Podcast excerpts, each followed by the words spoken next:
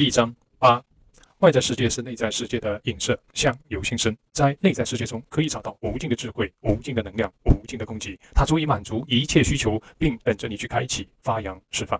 如果我们认识到了内在世界的潜能，这些潜能就会在外在世界中成型。The external world is a reflection of the world within. What appears without is what has been found within.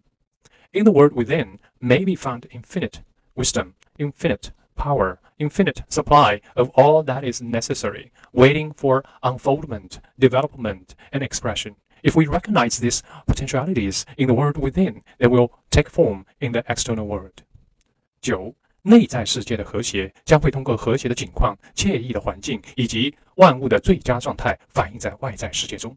这正是健康的基础，也是一切伟大力量、攻击成就和胜利的必要条件. Harmony in the world within will be reflected in the external world by harmonious conditions, agreeable surroundings, the best of everything. It is the foundation of health and a necessary essential to all greatness, all power, all attainment, all achievement, and all success. 十，内在世界的和谐意味着一种能力，它使我们能够控制自己的思想，由自己来决定一切经历加诸于我们的影响。 Harmony in the world within means the ability to control our thoughts and to determine for ourselves how an experience is to affect us. 十一，内在世界的和谐会带来乐观和满足，而内在的满足也将带来外在的富足。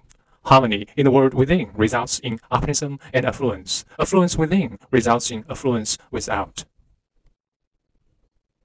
十二，外在世界反映出内在世内在意识的经 情形和境况。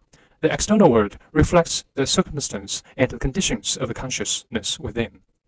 十三，如果我们在内在世界中找到了智慧，就会领悟到如何辨别潜伏在内在世界中的非凡潜能，并将获得在外在世界中彰显这些潜能的能力。If we find wisdom in the world within, we shall have the understanding to discern the marvelous possibilities that are latent in this world within, and we shall be given the power to make these possibilities manifest in the external world.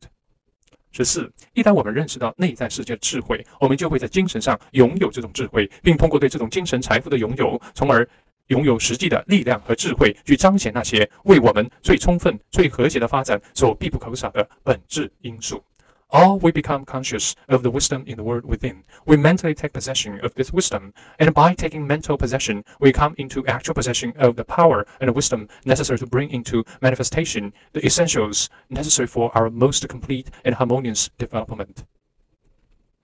十五，内在世界是一个真实的世界，在这个世界中，凡是有力量的男人和女人都会产生勇气、希望、热情、信心、信仰和信赖。 借助这些，你可以获得非凡的才智去领悟梦想，获得实际的能力，把梦想变成现实。The world within is a practical world in which the men and women of power generate the courage, hope, enthusiasm, confidence, trust, and faith by which they are given the fine intelligence to see the vision and the practical skill to make the vision real.